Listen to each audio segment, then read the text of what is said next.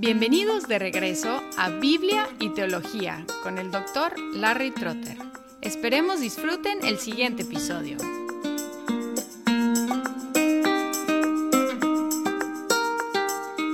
Como el nombre de este podcast indica, alternamos entre temas bíblicos y temas teológicos, es decir, entre exposición de secciones de la Biblia, normalmente libros enteros, y temas teológicos de la teología sistemática. Habiendo terminado con la exposición de Ageo, vamos a regresar a otro tema de la teología sistemática, llamado la neumatología. Hasta ahora hemos visto prolegómena o la doctrina de la revelación y la palabra, la teología o la doctrina acerca de Dios, la antropología o la doctrina acerca del ser humano, la cristología o la doctrina acerca de Cristo, la persona y la obra de Cristo. Ahora vamos a empezar con la neumatología. La neumatología tiene que ver con la doctrina del Espíritu Santo porque enfatiza la actividad del Espíritu Santo en la aplicación de la redención. Este tema también se llama la aplicación de la redención y a veces se llama la soteriología, aunque la palabra soteriología puede abarcar tanto la cristología como la neumatología. La soteriología es la doctrina acerca de la salvación. Entonces vamos a utilizar la palabra neumatología principalmente porque tiene que ver con el neuma o el espíritu de Dios y su obra específicamente en aplicar la redención comprada por Cristo.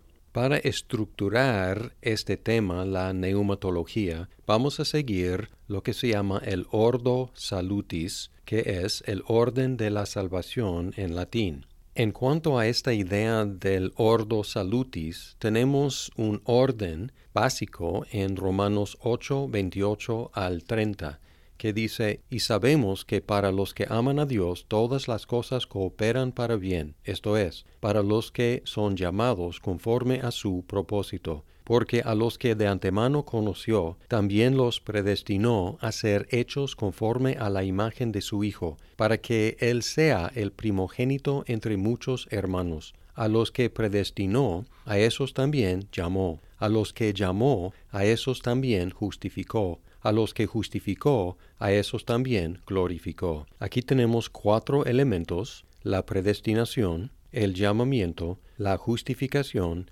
y la glorificación. Lo que vamos a hacer es ir agregando otros elementos a este orden básico, recordando que a veces el orden es temporal. Por ejemplo, el llamamiento es antes de la glorificación en el tiempo. Pero muchas veces el orden es lógico o causal, es decir, que los elementos son contemporáneos, pero uno lógicamente es anterior al otro. Por ejemplo, si hablamos de la justificación y la fe, vamos a colocar la fe antes de la justificación porque la justificación es por medio de la fe. Entonces la fe aparece primero como el instrumento de la justificación vamos a encontrar que cinco de los elementos son normalmente contemporáneos y su relación va a ser lógica y teológica. Debemos reconocer algunas cosas acerca del Ordo Salutis porque es una creación nuestra. El Ordo Salutis de Romanos 8:30 es bíblico, pero nuestra colocación de otros elementos es una invención nuestra. Y a veces utilizamos palabras en sentidos a veces más restringidos y técnicos que la misma Biblia. Por ejemplo, palabras como regeneración o santificación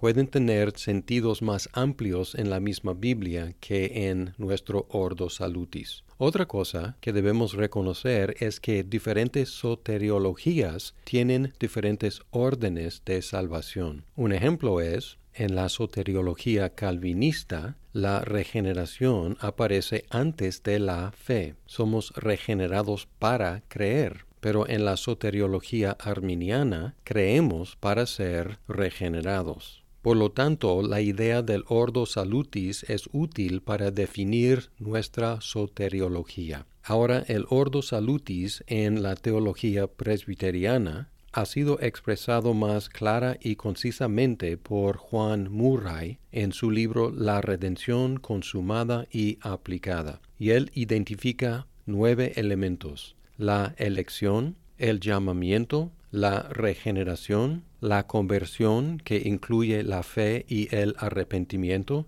la justificación, la adopción, la santificación, la perseverancia y la glorificación. El Ordo Salutis reformado, refiriéndome a la teología reformada no presbiteriana, es levemente diferente porque incluye la adopción bajo el tema de la justificación, no como un tema aparte. Otra vez, elección, llamamiento, regeneración, conversión, justificación, adopción, santificación, perseverancia y glorificación. Y podemos ver aquí que estamos mezclando elementos monérgicos y sinérgicos. Monérgico se refiere a algo que es efectuado por uno, mono. Sinérgico se refiere a un efecto producido por dos o más actores. Y aquí estamos mezclando cosas que son actividades exclusivamente de Dios con actividades que son de Dios y también de los seres humanos. Monérgico de Dios, sinérgico de Dios con actividad humana. Por ejemplo, la elección es obviamente monérgica. El llamamiento es monérgico. La regeneración es monérgica. La conversión, incluyendo la fe y el arrepentimiento, es sinérgica porque nosotros somos los que tenemos que creer y arrepentirnos la justificación monérgica, la adopción monérgica, la santificación sinérgica, porque nosotros participamos en la santificación, la perseverancia igual sinérgica y la glorificación monérgica, actividad exclusivamente de Dios. Incluimos también en esta lista una actividad eterna, algunos eventos instantáneos y algunos procesos progresivos. Por ejemplo, la elección es algo desde la eternidad, antes de la fundación del mundo, fuera del tiempo.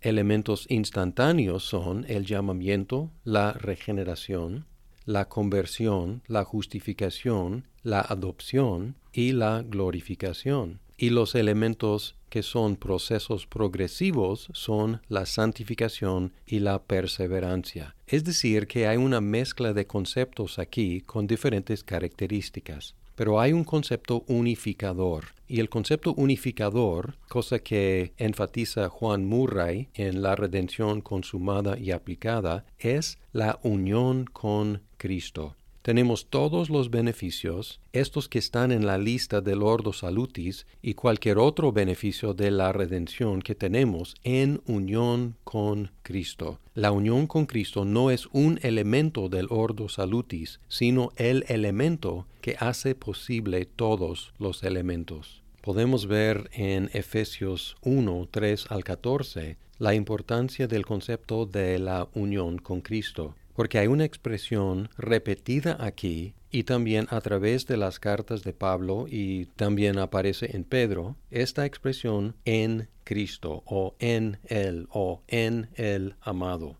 Aquí su presencia es notoria. Pablo escribió, Bendito sea el Dios y Padre de nuestro Señor Jesucristo, que nos ha bendecido con toda bendición espiritual en los lugares celestiales en Cristo porque Dios nos escogió en Cristo antes de la fundación del mundo, para que fuéramos santos y sin mancha delante de Él. En amor nos predestinó para adopción como hijos para sí mediante Jesucristo, conforme a la buena intención de su voluntad, para alabanza de la gloria de su gracia, que gratuitamente ha impartido sobre nosotros en el amado en Él tenemos redención mediante su sangre, el perdón de nuestros pecados, según las riquezas de su gracia, que ha hecho abundar para con nosotros. En toda sabiduría y discernimiento nos dio a conocer el misterio de su voluntad, según la buena intención que propuso en Cristo con miras a una buena administración en el cumplimiento de los tiempos, es decir, de reunir todas las cosas en Cristo,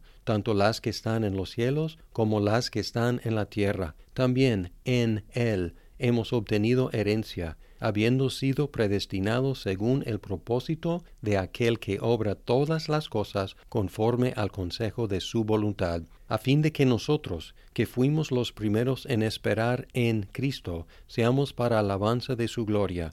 En Él también ustedes, después de escuchar el mensaje de la verdad, el Evangelio de su salvación, y habiendo creído, fueron sellados en Él con el Espíritu Santo de la promesa, que nos es dado como garantía de nuestra herencia, con miras a la redención de la posesión adquirida de Dios para alabanza de su gloria.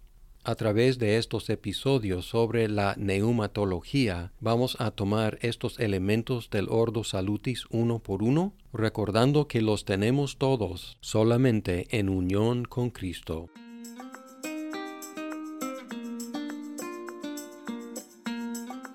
Muchas gracias por escuchar este episodio. Si estás disfrutando Biblia y teología, por favor compártelo con tus amigos. Hasta pronto.